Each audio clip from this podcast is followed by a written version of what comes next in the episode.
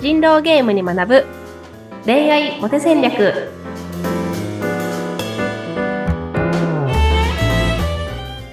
皆さんこんにちは。恋愛コンサルタントの田辺優香インタビュアーのズッピーことズシヒデツグです。ゆいかさんよろしくお願いします。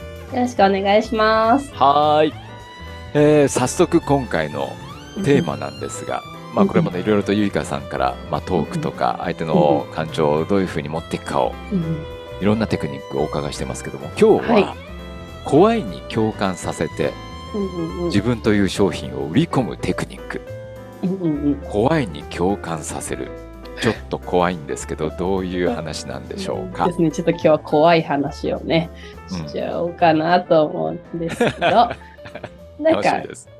何かこう買った時に、うんなんか、こういうの欲しいなっていう感じのこう気持ちで物を買うこともあると思うんですけど、はいはい。なんかこうはなりたくないと思って物を買うっていうことって、なんか心当たりないですか？そうだよね。あの、転ばぬ先の杖じゃないけども、そうだ。な。僕の場合どうだろう？こうなりたくないなと思って。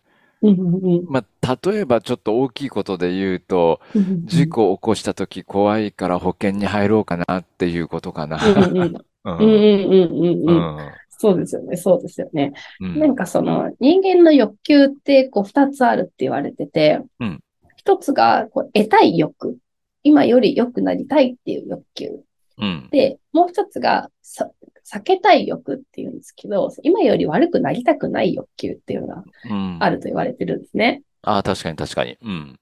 うんで、えっと、得たい欲よりも避けたい欲の方が10倍強いと言われています。あ、そうなんだ。うんうん。うんだからあこう、こうなりたいなって思うよりも、こうはなりたくないなっていう方が10倍強いんだ。そうそうそう。だからなんか、痩せる薬って言われるとちょっとなんか怪しそうとか思うかもしれないけど、うんこれ以上太らなくなる薬の方が、なんうんかすっと入ってきたりもするし。確かにそうですね。痩せ、うん痩せる、痩せたいならこれをしてって言われるよりも、うんこれ以上太りたくないならこれをしてって言われる方が、うんなんかちょっとやりたくなるといううんか、入りやすい。入りやすいっていうのってあると思うんですよね。うん、確かにわかりますね。うんうんなので、あの、すごい素敵な、なんだろう、ものとして売り込むっていうことよりも、うん。あの、こうはなりたくないよねっていう感じの気持ちをちょっとこう、ちらつかす相手の中に、うん。芽生えさせながら自分との関係を提案する方が、うん。まあ、関係が進展しやすいとうんいうのがありますと。おーそれこそテクニックですね、やっぱね。ううんうんうんうんうん。うん。これいいでしょ、これいいでしょ、ね、いい、いいでしょっていうよりは、こうはなりたくないよね、でしょ？っていう方が。そうそうそうそう。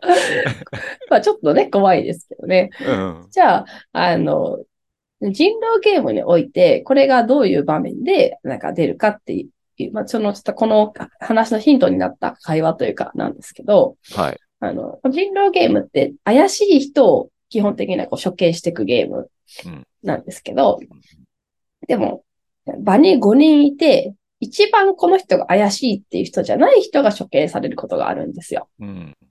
で、人狼ゲームって、まあ、人狼側の人が2人か3人いるんですけど、その、何人人狼が残ってるかが、こう、村の、村人の目線でわからないので、うんもし、2狼いるとしたら、うんもしまだ狼が2匹残ってるとしたら、この組み合わせがあり得るかもしれないっていうところで、2狼があり得る位置をケアして落としておこう。うん。そうすれば最終日に行けるから、みたいな感じでうん、あの、一番疑わしい人じゃなくて、なんか、組み合わせがありそうな人が処刑されるってことって結構あったりするんですよね。うん。うん。で、これとこう、なんかこれってすごく、あの、なんかヒントだなって思ったのが、うんだからデートでも、なんか次に進めようかどうか、うんこの人との関係をここで終わらせようかみたいなのを迷うときに、だからその魅力的だと思っているかどうかっていう一つの軸で判断させないっうん。ていうことによって、うん。あの、本来はそこで終わっちゃってた関係だったけど、次に進めるってことってあるなと思って、例えば、その、今はちょっと魅力的だと思えてないかもしれないけど、うん。でもなんか、1回目に会ってちょっと違うなって思った人が3回目に会ったらすごい好きになったってパターンって結構あるみたいだよね、みたいな話をして、うん。なんかそれだったら3回会っとけばよかったなって思うかもしれないよね、みたいうん。な話とかに共感できると、うんあの、今現時点でちょっといいなって思ってな、なかったとしても、あともう一回だけ会ってみようかな、みたいなうん。気持ちが芽生えたりすると思うんですよね。はいなんか、一回目だけで判断するのって怖いよね、みたいな。うん。その一回目で、なんか、ありえないなと思った人はちょっと違うとしても、うん。なんか、お互いのことをまだ知れてないなって思う人に関しては、もう一回会ってみてから判断する方がいいよねっていう。うん。なんか、明らかなマイナスポイントがあったわけでもないけど、うんプラスポイントがそんなになかったっていう理由だけで、うんなんか相手をなしにしていくことで、婚活が長期化するのって怖いよねっていう。うん。そこに共感させられればうん、1回目のデートで高得点じゃなくても2回目でつなげられるとうん。思ってるんですよね。うん。あ、そっか。そこで怖いが出てくるんですね。うん。うん。確かにね、それはあの、ゆいかさんの言う、言う通りで説得力はありますね。ううんん。うんうんうんうん。なんですね。その相手が何を怖がってるかっていうことって、まあ口にしなくても考えておくだけでも、うんまあ、すごくなんだろう、言葉選びとかで、うんあの、プラスになるっていうことはあるし、うんうんうんうんうん。そうですね。うんやっぱりあの、基本的に、さっきね、一番最初に、あの、お話してくださいましたけども、これっていいよね、これっていいよねって言われるよりは、こうなったら嫌だよねの方が説得力が本当にあるなと思うんですよね。うんあの、よくあの、通販番組なんかを見ていても思うのが、例えば、シミ、シワ、むくみ、こうはなりたくないですよねっていうところから そうそうそうそう。入ってきますよね。うん。そうそうそうだから人間の心理としては、本当にそこに、あ、こうなりたくないっていうのは、本当共感する部分だなっていうのは今日改めて気づきましたけども。うんうんうんうん。会話とか恋愛の中でもこれを、まあ、いい意味で利用するわけですよね。そうですね。だから、なんか例えば相手の自分の好きな女の子の理想のタイプがうん、なんか、俺についてこいみたいなうん、タイプだとするじゃないですか。うん、うん、で、明らかにそういう人とばっかり付き合っているし、うんなんかその、優しくていい人な男性とあんまり付き合ったことがなさそうだと。うん、うんでも自分はどちらかというと優しくていい人な男性でうん、なんかオラオラした要素は持ってないとうん。したときにうん、どうにかしてそのオラオラ男子をは怖いよっていう、オラオラ男子よりも自分の方がいいよっていうのを何とかしてうん、伝えたいですよね。うん、その時に、なんか、じゃあ、オラオラ男子と付き合うのってちょっと怖いよねっていうところの感情を芽生えさせられたら、でも一向の余地があるじゃないですか。うん。そうだそうだ。うん、なんか、なんか俺なんか俺についてこいっていうタイプの男って、なんか職場とかでもいるけど、うん、なんか最初はなんかすごい頼もしいなって思うけど、なんかしばらくするとなんか指図ばっかりみたいな感じにななっちゃって、みたいな。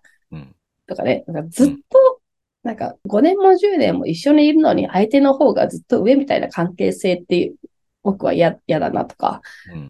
なんかその対等な関係でいられる形がいいよね。どなんか相手の方が上みたいな関係性で結婚するのちょっと怖いよね、みたいうん、なところとかに共感ができると、うん。あ、確かにオラオラ系はちょっと微妙かもしれないと。最初のね、オラオラ系って久しぶりになんか聞いて響きが面白いなと思ったけど、今もうちょっと優しい人の方がいいかもしれないっていう考えにね、あの、なるかもしれないと。うん。確かにそうだ、そうだ。あの、まあ、恐怖心を煽るというまではいかないけれどもうん、うんううんうん。ん、こうなりたくないよなって思う気持ちの方が、こうなりたいよなより強いなってうんいう、うんうんうんうん、気づきだな、今日の。そうですね。です。なんかこれ前回の、えーっと、その自己弁明の話とか、じかな？でもあったんですけど、はい。だから相手に対してこう思わないっていうふうに言うと、ちょっと押し付けがましいんですよ。うん。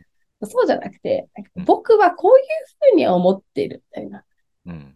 僕はパートナー、パートナーにはこういう関係性を築ける人がいいなって思ってるんだよね、みたいな形に共感ささせていくと、うんあの、結構一般的な話になる、なるんですね。うん。だ例えば、その、オラオラ男子を否定することではなく、あの、なんか対等な関係でいられることってすごい大事だと思うんだよねっていううん。言い方をしたらうん、なんかそうだよねっていう風にうん。なると思うんですよ。うん。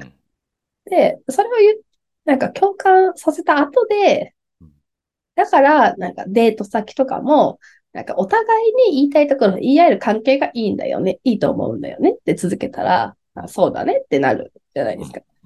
で、その延長線上で、だから俺ばっかりがここ行こうぜっていう関係って、まあ最初はなんか引っ張ってる感じで女性が嬉しがってくれるのかもしれないけどうん、でもなんか長続きしないなって思うし、みたいな。なんか相手が言いたいことを言えなくなるような関係性になったら嫌だから、僕はそういうのはしないんだって言われたら、うんなんかいい人だなって感じする。そう、もう、もうその通りだ。その通りだ って思いますね。そうじゃないですか。うん。そうすると、なんか、オラオラ男子に対する見方がちょっと変わるというか、うん俺についてこいっていうタイプの人って確かに最初は頼もしく見えるけど、なんか長期間一緒にいたら自分の意見言いづらそうで嫌だな。ちょっとその人と付き合うの怖いなっていう感情が、あうんの彼女の中に芽生えやすくなるっていうことですね。うん。うん。ありがとうございます。勉強になります。はい、いえいえいえ。そう。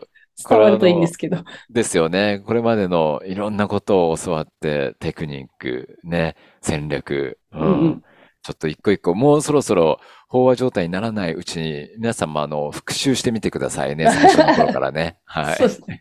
これ、これいつか有料版にしようかなと思って、なんか、私の計画で。そうですか。わかりました。はい、あの、今今日もいのうちに聞いといてくださ今のうちに聞いといてください。いつか有料になるかもしれませんね。い。全部公開停止して、YouTube の限定公開にして売ろうかなと。い今のうちだ、復習する。はい、ゆいかさん、今週もありがとうございました。はい、ありがとうございました。いろいろと教えてください。楽しみにしてます。とんでもないです。ありがとうございます。